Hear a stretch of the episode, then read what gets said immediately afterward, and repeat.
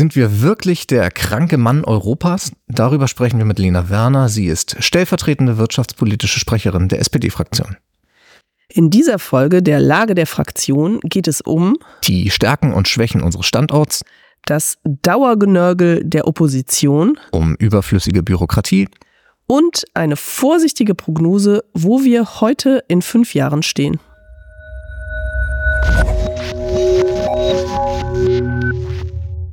Hallo, ich bin Christian. Und ich bin Flora. Und wir arbeiten beide in der Öffentlichkeitsarbeit der SPD-Fraktion. Heute sind wir mal wieder im Bundestag unterwegs, aber nicht direkt im Reichstagsgebäude, sondern ein paar hundert Meter nebenan unter den Linden. Hier nämlich hat Lena Werner ihr Büro zugeteilt bekommen, als sie mit gerade mal 26 vor ziemlich genau zwei Jahren in den Bundestag gewählt worden ist. Hallo Lena. Hallo. Lena, stell dich doch erstmal äh, in drei Sätzen unseren ZuhörerInnen vor. Was müssen wir über dich wissen? Ja, ich bin Lena Werner aus Wittlich, 28 Jahre alt, sitze seit knapp zwei Jahren im Bundestag, komme aus dem Wahlkreis Bitburg, vertrete somit die Eifel und Mosel aus Rheinland-Pfalz. Du bist jetzt seit zwei Jahren hier. Und Christian hat schon gesagt, du warst 26 Jahre alt, äh, als du hier nach Berlin gezogen bist und in den Bundestag gekommen bist. Was hast du in diesen zwei Jahren gelernt? Eine ganze Menge. Ähm, vor allem, wie Bundespolitik funktioniert, wie Gesetze entstehen, ähm, was hinter den Kulissen ganz viel passiert, was man gar nicht so von vornherein sehen kann oder vielleicht auch in der Schule gelernt hat. Ja. Und natürlich auch ganz viel für mich persönlich. Also es waren sehr viele Herausforderungen, persönliche Herausforderungen dabei. Kannst du die ein bisschen näher beschreiben oder willst du die für dich behalten? Kann ich machen. Das größte oder die mit die größte Herausforderung für mich ist, ähm, immer noch vor Menschen zu reden.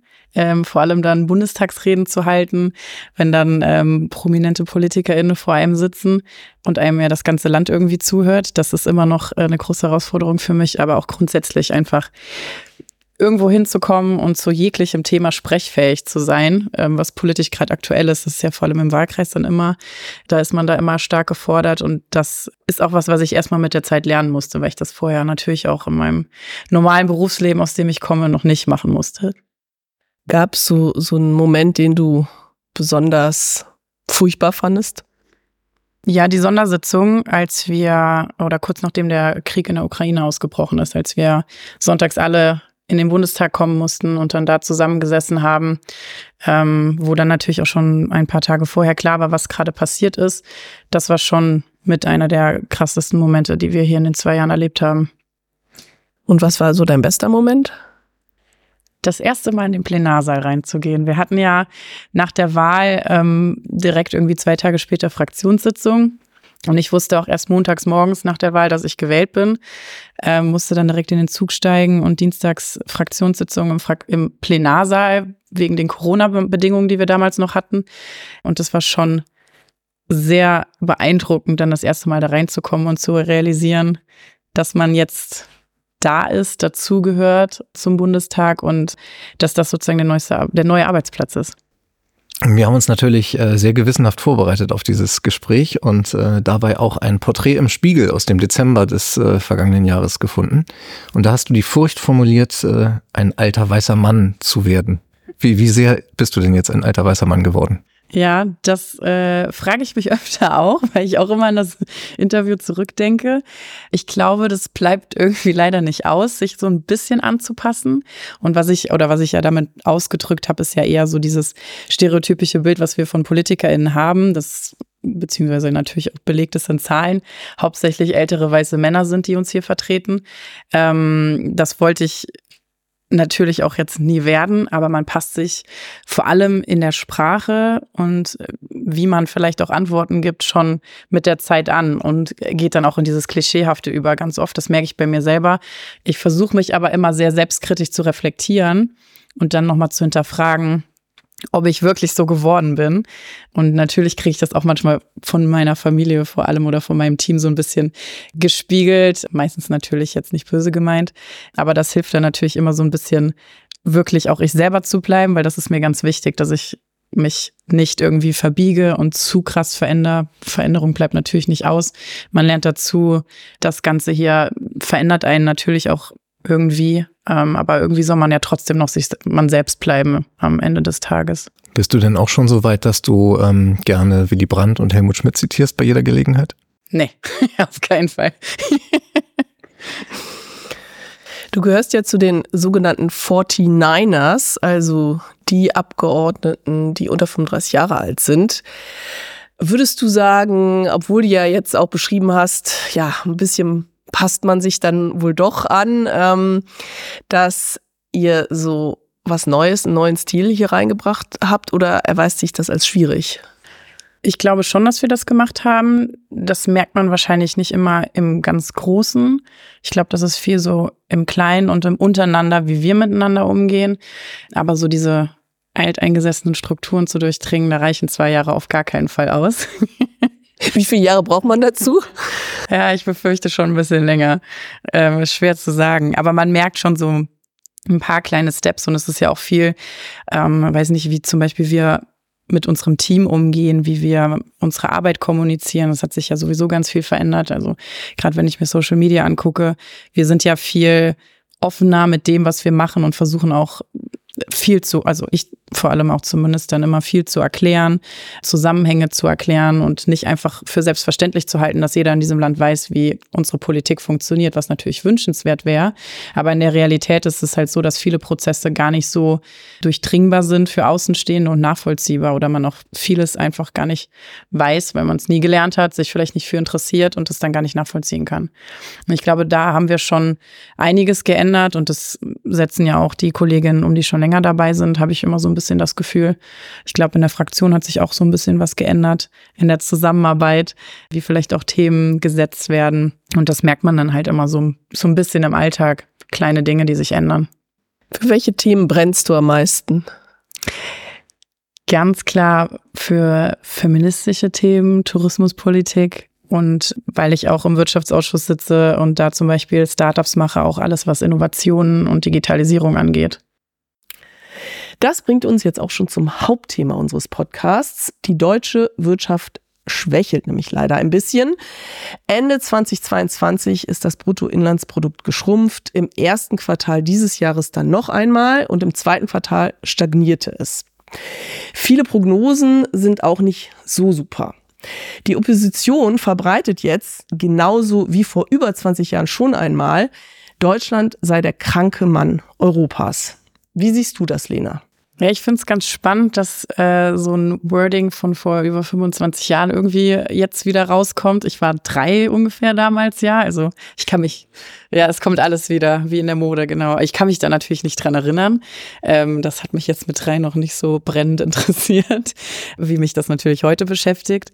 Aber ich, ich finde, dieses Wording ist eigentlich super unangebracht an dieser Stelle. Also das ist sehr politisiert, finde ich, gerade von der Union, die das ja sehr breit nach draußen trägt und äh, in der Öffentlichkeit überall mit einstreut.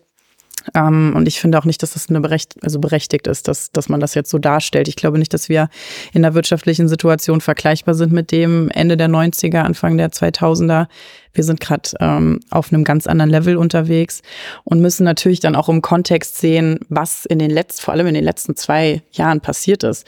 Also wir kommen aus einer Pandemie, die diese Welt noch nie gesehen hat und die natürlich auch Sachen aufgedeckt hat, die man wahrscheinlich schon lange wusste, aber gut ignorieren konnte, weil es einfach alles so funktioniert hat. Und wir kommen jetzt gerade oder wir sind ja immer noch in der Situation, dass wir Krieg in der Ukraine haben, in, in der Nachbarschaft der Europäischen Union, mit einem Land, von dem wir halt jahrelang energiepolitisch abhängig waren. Und das rächt sich halt jetzt. Ne? Und natürlich haben wir dadurch Herausforderungen, ähm, in denen wir in unter anderen Umständen nicht gewesen wären. Dann würden wir jetzt auch über ganz andere Themen reden. Aber deswegen finde ich, wenn man das halt wirklich nochmal als Grundlage nimmt, diese Beschreibung absolut fehlplatziert an dieser Stelle.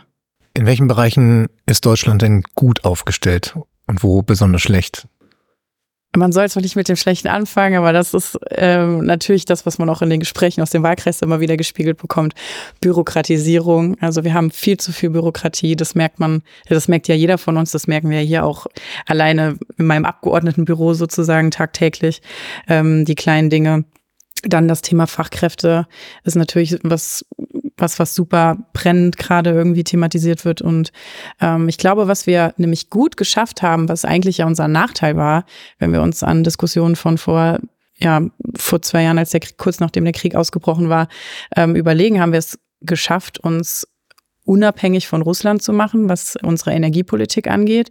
Und ich glaube, wir sind da dafür, was die Umstände sind, gut aufgestellt, weil wir haben es geschafft, unabhängig von einem Land zu werden. Natürlich haben wir neue Verträge abgeschlossen mit anderen Ländern, weil wir auch alleine unsere Energie niemals liefern können, ähm, so wie wir uns das vorstellen, ähm, wenn man auf unsere Klimaziele schaut. Und wir haben es halt dann auch geschafft, unsere erneuerbaren Energien so weit auszubauen, dass wir jetzt ja fast bei der Hälfte schon, also bei fast 50 Prozent angekommen sind, die erneuerbare Energien in unserem Energiemix ausmachen. Und wir sind ja auch noch nicht am Ende. Und ich glaube, wir haben auch in diesen Krisen gezeigt, dass wir wirtschaftlich, und da, da sind wir wieder bei dem, was, was eben schon gesagt wurde, wirtschaftlich eigentlich sehr resilient aufgestellt sind und es auch schaffen können, aus Krisen weiterhin gestärkt rauszugehen. Und ähm, ich finde, wir sollten auch dieses Wording in eine ganz andere Richtung tragen oder müssen es auch in eine andere Richtung tragen, nämlich positiv, dass wir trotz der massiven Krisen und Einschränkungen, Einschnitte es geschafft haben und schaffen, dass unsere Wirtschaft immer noch funktioniert und immer noch läuft und wir nicht in einer tiefen Depression stecken, die sich jetzt in den letzten zwei Jahren entwickelt hat. Und wenn man manchen zuhört, ja da scheinbar der Glaube steckt, dass das so ist. Wenn man sich anschaut, wie ähm, offensiv so unter anderem die Herren Merz, Spahn, Linnemann unterwegs sind und diese Niedergangsgeschichte erzählen, nervt dich das eigentlich manchmal, wie die Opposition äh, ihre Arbeit aktuell macht? Ja, voll. Also Oppositionsarbeit ist wichtig, ja, und ähm, Kritik sicherlich auch immer berechtigt. Und es ist ja auch irgendwo die Aufgabe, die Regierung zu kritisieren als Opposition und Alternativen zu bieten. Machbare, umsetzbare Alternativen. Das fehlt mir ganz oft bei der Opposition. Es wird irgendwie aus allen Ecken geschrien, so da, da muss Geld hin, da muss Geld hin, da muss Geld hin, da muss Geld hin. Und sie sind ja aber auch ein großer Verfechter, die Schuldenbremse einzuhalten. Und dann fragt man sich halt ja, wie finanziert ihr das alles, eure Ideen? Ähm, und natürlich finde ich es persönlich, ähm, die ja aufgewachsen ist in einer Zeit von der Kroko, auch sehr frustrierend, wenn eine eine Partei, die jahrelang die Politik massiv mitbestimmt hat und auch unter anderem mit dran schuld ist ähm, an der Situation, in der wir jetzt sind, sich so aus dem Fenster zu lehnen und, und so dagegen zu wettern. Weil natürlich funktioniert, also wir sind zwei Jahre an der Regierung und es gibt massive Krisen, es gibt Dinge, die noch nie vorher da gewesen sind. Und dann die Erwartungshaltung zu schüren, dass von jetzt auf gleich alles perfekt läuft, ist einfach utopisch. Und eine Entwicklung, also ein Land entwickelt sich ja auch nicht von heute auf morgen, sondern über mehrere Jahre. Und da haben sie eben auch mehr als ihre zwei Cent zu beigetragen ähm, und sind halt jetzt auch mit Schuld daran, dass wir in der Situation sind, in der wir sind. Und wir versuchen jetzt eben die Versäumnisse der letzten Jahre aufzuarbeiten unter natürlich im sehr hohen Druck weil wir eben viele Herausforderungen haben. Viele der Herausforderungen aber auch schon vor fünf Jahren klar waren, dass wir jetzt kommen. Ähm, wenn ich auf den Fachkräftemangel gucke, das ist jetzt keine Überraschung, dass wir mitten im demografischen Wandel stecken. Ich habe das in der Schule damals gelernt. Ich bin jetzt, ich habe 2014 Abi gemacht und wir haben das irgendwann, wann nennt man das, Mittelstufe oder sowas? Es war schon ein Thema, als Christian und ich Abi machten und das ist schon ein bisschen länger her. Also ja, genau das. Das ist halt nichts, was sich jetzt irgendwie, was auf einmal, wir wachen auf und denken so, oh, Kacke, alle Fachkräfte sind weg. Das ist ja, also so funktioniert's ja nicht. Und da wurde halt ja natürlich auch jahrelang nichts gemacht, weil man sich politisch nicht einigen konnte. Das haben wir jetzt ja geschafft. Wir haben ein Fachkräfteeinwanderungsgesetz und wollen auch aktiv Bürokratie aufbauen, abbauen. Das ist ja auch was, wo drüber immer viel geredet wird ähm, und dann super schwer in der Umsetzung ist. Und wir versuchen es aber jetzt natürlich trotzdem, gerade weil wir auch so unter Druck stehen, dann eben die Wirtschaft entsprechend zu entlasten und zu unterstützen. Dieses ähm, ständige Schlechtgerede zahlt ja jetzt nicht nur bei der Union ein in den Umfragen, sondern ganz rechts außen äh, erstarkt da auch gerade eine Partei. Ähm, meinst du, das hängt zusammen? Ich glaube schon, weil, also ich, ich möchte nicht grundsätzlich der Union die Schuld dafür geben, dass rechte Parteien oder eine rechte Partei so erstarkt. Ähm, da gibt es sicherlich auch viele verschiedene Faktoren, aber natürlich äh, wenn man Dinge schlecht redet, schürt man damit Unsicherheiten. Und ähm, das führt ja, ist es ja auch, also das kann man ja nachweisen, auch dazu, dass eben dann Parteien wie die AfD erstarken, einfach weil, weil sehr viel Unsicherheit entsteht. Man kann das auch in anderen Ländern beobachten. Also ich habe selber in den USA gelebt und auch gesehen, wie, wie sich die Situation da entwickelt. Ich verfolge das auch immer. Und das hat auch ganz viel damit zu tun, wie da gesprochen wird und wie kommuniziert wird. Und wir haben natürlich auch super viel Einfluss da drauf, wie, wie wir, also wie die Politik und die Situation in Deutschland wahrgenommen wird, so wie wir als Politikerin selber darüber sprechen, aber natürlich auch im Ausland. Und das ist, ich, ich denke schon, dass es da einen Zusammenhang gibt. Auf jeden Fall. Hättest du einen Rat oder einen Appell an die Union, wie sie vielleicht sich da besser verhalten können? Ja, Rat oder Appell, weiß ich nicht so genau. Ich glaube, die Union sollte sich einfach grundsätzlich selbst hinterfragen, ob das, was sie gerade tun, wirklich zielführend ist und rückblickend auf die Vergangenheit, wo man sich natürlich auch nicht komplett drauf festnageln sollte, aber auch grundsätzlich mit Blick in die Zukunft überlegen, wie wir unser Land gestalten wollen. Und die Union ist Teil des Landes natürlich, dass sie einfach nochmal überlegen, ob das gerade, was sie tun, der richtige Weg für sie ist. Ich würde jetzt gerne noch mal so ein bisschen konkreter auf die Herausforderungen eingehen und ja mal anfangen mit der Industrie, mit den Unternehmen die ja, wie du ja gesagt hast, äh, stark unter den, den hohen Energiepreisen äh, auch leiden. Wie kann denn oder will die, die Ampel denn denen jetzt helfen, auch international wettbewerbsfähig zu bleiben? Das ist natürlich ein ganz großer Punkt, Thema Energiepreise. Die, ähm, das ist natürlich ein sehr großer Faktor für, für die Industrie, aber auch für unseren Mittelstand. Also ich bin ähm, bei mir zu Hause, ich komme aus dem ländlichen Raum. Wir haben nicht wirklich viel Industrie, sondern eher Mittelstand, aber auch energieintensiven Mittelstand. Ähm, wenn, wenn man mit denen spricht und dann sieht, was sie für Energiepreise hätten, wenn jetzt die, die Maßnahmen, die wir schon ergriffen haben, also Strom, Gaspreisbremse, wenn es die nicht gegeben hätte, ähm, was gerade für Kosten auf die zugekommen sind. Und das ist ja auch schon mal ein Teil, den wir jetzt gemacht haben durch die Strompreisbremse. Und perspektivisch brauchen wir natürlich eine Lösung, um die Preise niedrig zu halten, damit wir weiter wettbewerbsfähig sind. Wir gucken nach Frankreich, die sowas schon lange haben und sind gerade auch ja aktiv in der Diskussion darum, wie das genau ausgestaltet werden soll. Wir als SPD-Fraktion haben uns ja auch schon relativ früh dafür ausgesprochen, einen Transformationsstrompreis aufzu oder einzubringen. Ähm, der wäre auf fünf Jahre angelegt, fünf Cent ähm, als Preis festgelegt und das ist natürlich was, was wir auch weiterverfolgen, was auch in der Ampel diskutiert wird. Wir brauchen, und das ist auch allen klar, wir brauchen auf jeden Fall etwas, was die Zeit überbrückt, bis wir so weit sind, dass die erneuerbaren Energien so einen großen Anteil am Energiemix haben, dass wir auch dadurch gute Strompreise haben, also günstige Strompreise, um wettbewerbsfähig zu sein. Und deswegen brauchen wir natürlich für diese Überbrückung was. Und jetzt gibt's verschiedene Ideen aus verschiedenen Richtungen. Wir sind so, wie gesagt, für den Transformationsstrompreis. Klar ist aber auch, dass das jetzt nicht. Und da ist ja auch so ein bisschen dann, wo, wo der Kanzler nochmal mit, mit mich, der ja gesagt hat, er möchte keine Dauersubvention. Das möchten wir natürlich auch nicht.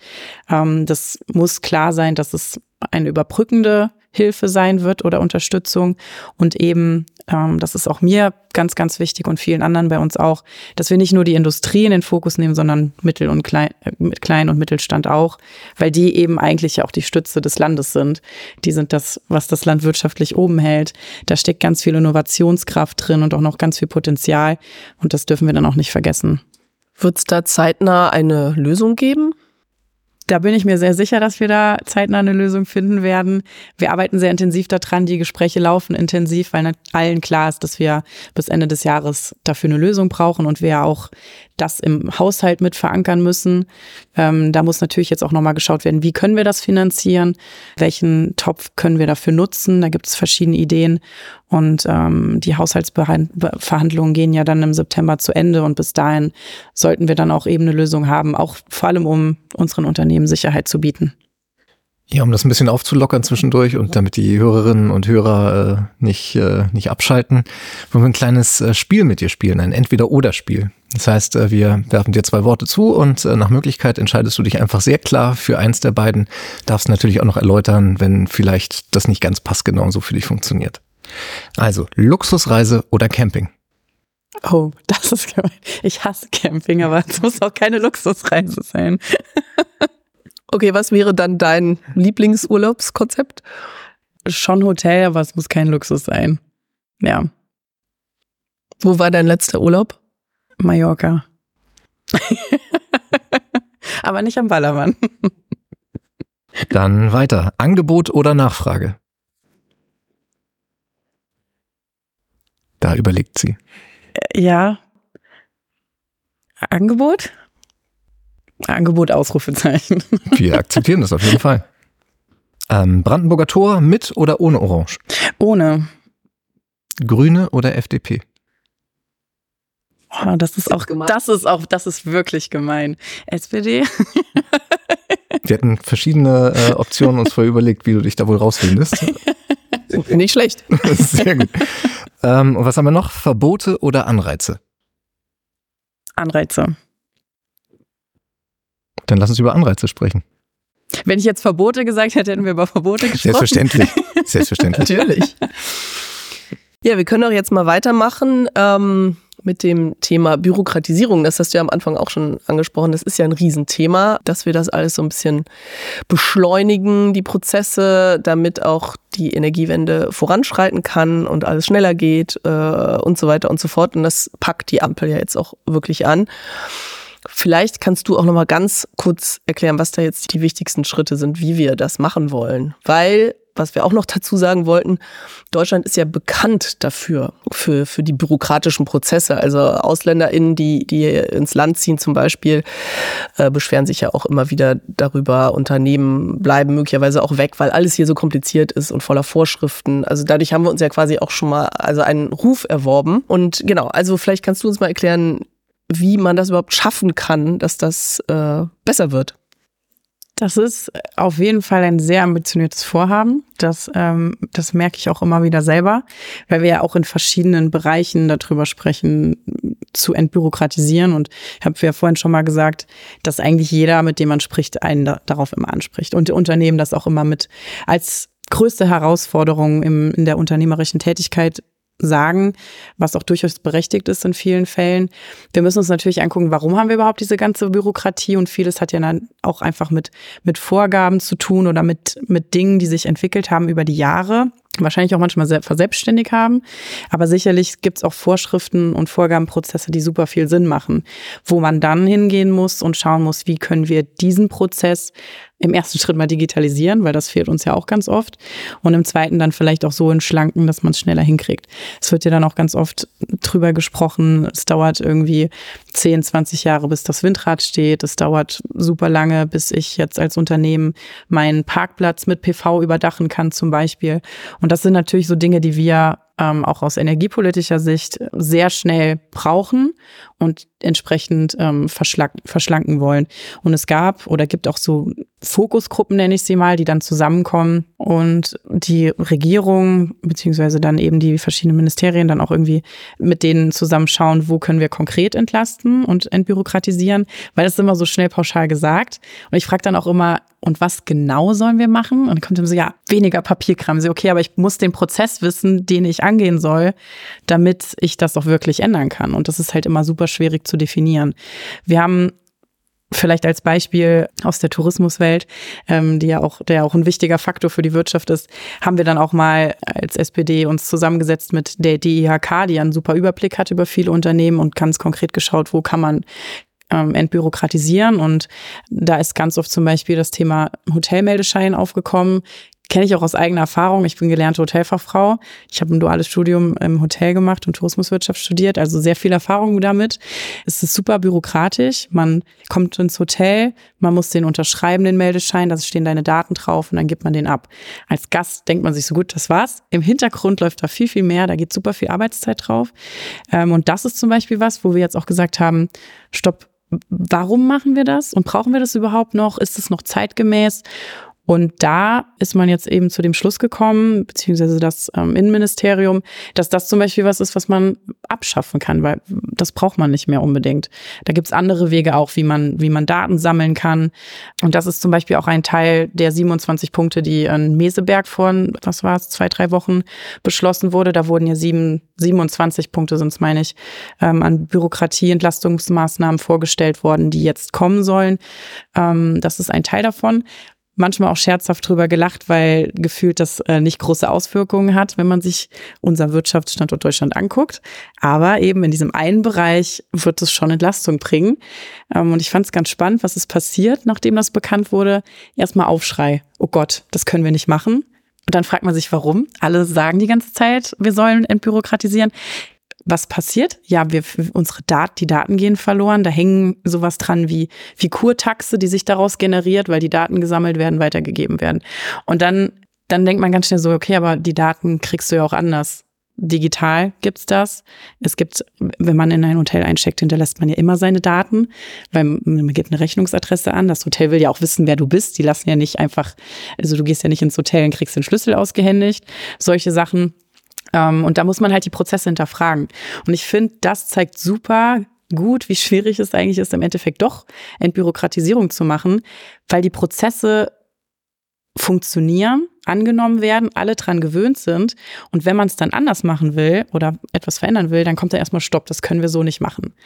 Und ich glaube, das ist in ganz, ganz vielen Fällen so, weil man dann auch Angst hat, irgendwie das, was bisher war, verändert sich ist ja auch so ein bisschen die Krankheit von uns Deutschen, glaube ich, was uns auch nachgesagt wird, dass wir, dass wir eher vorsichtig sind mit allem und es lieber, bevor wir es ändern, lassen wir es einfach und akzeptieren so. Und da sieht man ganz gut, glaube ich, wie schwierig ist es dann wirklich dann doch zu entbürokratisieren.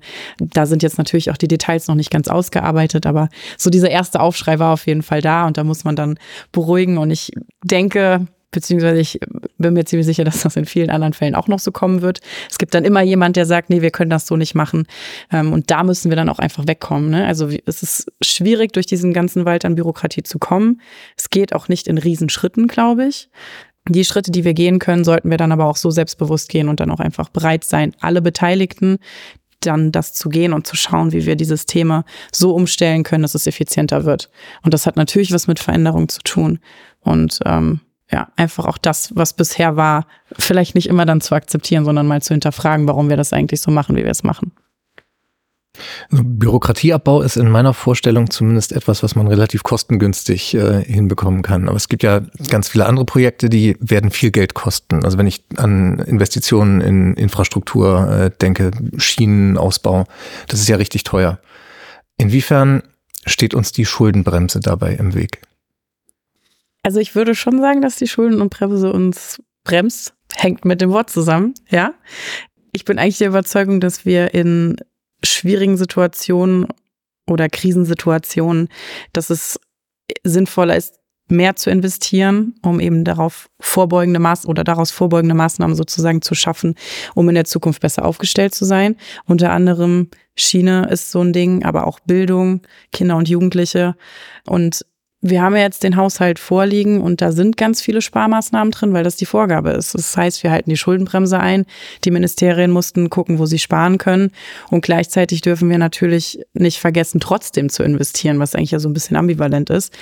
Aber ich habe auch öfter schon auch mit unserem Haushältern drüber gesprochen und da kommt dann immer auch nochmal wirklich dieser nüchtern betrachtete Blick auf den Haushalt, der eigentlich nicht wirklich viel kleiner ist als 2019, wo wir aus einer guten Situation rauskommen und wir auch sogar mehr investieren als 2019. Also wir investieren 50 Milliarden in diesem Haushalt in verschiedene Sachen. Das geht ganz viel in Modernisierung, unter anderem auch der Infrastruktur.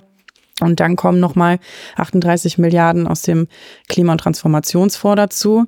Und dann sind wir halt bei einer viel, viel größeren Summe, als wir 2019 investiert haben, wo es uns ja wo wir keine Sorgen in dem Sinne, wie wir sie heute haben, hatten, sondern vorrangig Klimaschutzmaßnahmen treffen wollten, wenn ich das so richtig in Erinnerung habe. Ähm, und wenn man sich das dann anguckt und vergleicht, ist es natürlich trotzdem, dass man trotz Schuldenbremse auch sehr viele Investitionen machen kann. Aber dennoch ist das wahrscheinlich auch nicht hundertprozentig ausreichend, weil wir eben diese vielen Kürzungen, gerade Stand jetzt haben. Wir sind ja noch mitten in den Verhandlungen. Wir müssen natürlich jetzt schauen, wo wir unsere Prioritäten setzen wollen. Aber es ist halt klar ist, dass wir nicht alles das machen können, was wir uns eigentlich vorgenommen haben. Und da steht die Schuldenbremse ganz klar im Weg. Christian Lindner spielt ja so ein bisschen das Soziale gegen das Wirtschaftliche aus. Er sagt so jetzt, also Sozialreform haben wir jetzt genug. Jetzt gibt es noch Entlastungen für die Wirtschaft. Was hältst du davon? Finde ich schwierig ich finde nicht, dass man das eine gegen das andere ausspielen sollte. Beides hängt so ein bisschen voneinander ab. Ne? Also klar, ohne starke Wirtschaft haben wir keinen Wohlstand, können wir uns teilweise natürlich auch viele soziale Sachen nicht leisten. Ähm, das darf man natürlich nicht vergessen, aber auf der anderen Seite sind die sozialen oder der Sozialstaat, so wie wir ihn haben, super wichtig auch für die Gesellschaft und um überhaupt dahin zu kommen, dass, dass man eine starke Wirtschaft haben kann. Ich sehe das eher so als zusammenhängenden Kreislauf, als als etwas, was man gegeneinander ausspielen sollte und sich gegenübersteht. Gucken wir uns an, was Chancengleichheit angeht. Da sind ja auch, haben wir viele soziale Projekte, wenn es darum, wenn es ums BAföG geht, wenn es ums Elterngeld geht, ähm, wenn es darum geht, dass ich als Schülerin oder als Schüler mir aussuchen kann, was ich machen möchte, brauche ich natürlich auch finanzielle Grundlage dafür, um mich dann eben so zu entwickeln, dass ich nachher vielleicht, wenn es super läuft, meine eigene erfolgreiche Firma haben kann, ohne ähm, mich krass verschuldet haben zu müssen, weil man keine Absicherung hatte und dann wieder was zur Wirtschaft beitrage. Also für mich ist das eher so ein Kreislauf als was gegeneinander. Ich würde gerne von dir wissen, ähm, Olaf Scholz hat ja einen Pakt für Deutschland ausgerufen. Kannst du mal erklären, ja, wie, wie kann dieser Pakt äh, denn dem Standort Deutschland helfen? Ich glaube, der kann insofern helfen, dass man diesen an einem Strang ziehen weiter in den Vordergrund stellt und wir, also es geht ja auch viel darum, dass Bund, Länder und Kommunen sehr eng zusammenarbeiten, dass man in den Prozessen, die wir haben, das ganze Konstrukt immer von vornherein mitdenkt und wir auch von diesem Kommune gegen Land oder Kommune gegen Bund. Der Bund nimmt mir das weg, das Land nimmt mir das weg. So, das ist ja ganz oft also finde ich äh, so in dem, wie, wie dann, wenn Gesetze in Kraft treten, was dann immer losgetreten wird, dass man da wirklich enger zusammenarbeitet und das Positive, was wir in unserem föderalen System haben, nach vorne stellt und daraus eben positive Effekte zieht und dann eben da auch hinkommt, Bürokratisierung voranzu Entbürokratisierung voranzutreiben. Muss aufpassen, dass man nicht immer Bürokratisierung sagt. das eben gemeinsam vorantreibt, weil natürlich auch ganz viel auf kommunaler Ebene passiert. Was, wenn wir was auf Bundesebene entscheiden, wird das auf kommunaler Ebene umgesetzt. Ähm, dann gibt es da bestimmte Vorgaben, die eingehalten werden müssen. Und dieses Zusammenspiel auf allen Ebenen, dass das verbessert wird und äh, so dann die vielen Prozesse, die wir haben, die Transformation, die wir brauchen, auch entsprechend schneller voranschreitet. Ich habe jetzt noch eine letzte Frage. Äh, einfach Prognosen sind ja immer schwierig, äh, insbesondere in der Wirtschaft. Aber also wenn du jetzt mal es trotzdem wagst, wie stehen wir in fünf Jahren da? Oder also hast du irgendwie eine Vorstellung, eine Vision vielleicht? Naja gut, das kann man glaube ich auch nicht so klar sagen, weil Vision oder Wunsch ist ja wahrscheinlich noch mal ein bisschen anders als der realistische Gedanke, der dahinter steht. Aber wenn ich da so ein bisschen versuche, die Mitte zu finden, haben wir es natürlich geschafft, uns weiter oder unsere erneuerbaren Energien weiter massiv auszubauen, das volle Potenzial zu nutzen. Da sind ja auch noch nicht alle Regionen in diesem Land gut aufgestellt. Ich habe ein sehr gutes Beispiel in meinem Wahlkreis. Der Eifelkreis produziert mehr erneuerbare Energien, als sie eigentlich selber verbrauchen können gerade. Und das hoffe ich natürlich, dass das dann in fünf Jahren in mehreren Kreisen in unserem Land oder in mehreren Gebieten in unserem Land auch wirklich so ist, dass wir es geschafft haben, auch ähm, diese Trassen zu bauen, die wir ja auch brauchen, damit wir erneuerbare Energie zum Beispiel von Norden in den Süden bekommen und dass wir vor allem in der Entwicklung von Wasserstoff viel, viel weiter vorangeschritten sind, in der Entwicklung von Speicherkapazitäten, damit wir dann auch eben die viele Energie, die teilweise ja dann auch zu viel produziert wird, als sie dann gerade abgenommen werden kann, gespeichert werden kann und dann eben genutzt werden kann zu den Zeiten, wo sie gebraucht wird. Und wirtschaftlich gesehen ist das natürlich dann, ähm, hat das natürlich einen super großen Effekt. Und ich glaube schon, und da sehe ich dann ähnlich wie der Kanzler, der ja auch davon überzeugt ist, dass wir wieder ein Wirtschaftswachstum bekommen. Wirtschaftswunder. Oder Wirtschaftswunder. Ja. Gut, vielleicht müssen wir uns dann einen neuen Begriff aussuchen, weil, weil wir. Es kommt alles wieder. Es kommt alles wieder, ja. Aber ich finde es immer besser, wenn man es vielleicht nicht immer so macht, wie wir es immer schon gemacht haben. dass wir es dann auch wirklich schaffen, dass unsere Wirtschaft ähm, sehr weit vorangeschritten ist in dem Transformationsprozess und äh, wir dann in der Entwicklung auch weiter vorankommen. Das war ja immerhin ein optimistischer Ausblick zum Schluss. Vielen Dank, Lena. Sehr gerne. Ja, ich sage dann auch vielen Dank, Lena, dass du die Zeit genommen hast für uns. Ich sage vielen Dank, Irina, die heute die Technik betreut hat. Und äh, nicht zuletzt sage ich natürlich auch vielen Dank äh, allen Zuhörerinnen und Zuhörern. Wenn euch dieser Podcast gefallen hat, dann äh, empfehlt ihn gerne weiter. Mehr von der SPD-Fraktion im Bundestag gibt es auch auf den gängigen Social-Media-Plattformen Facebook, Instagram, Twitter bzw. X und äh, TikTok. Äh, schaut vorbei, macht's gut und bis zum nächsten Mal. Tschüss.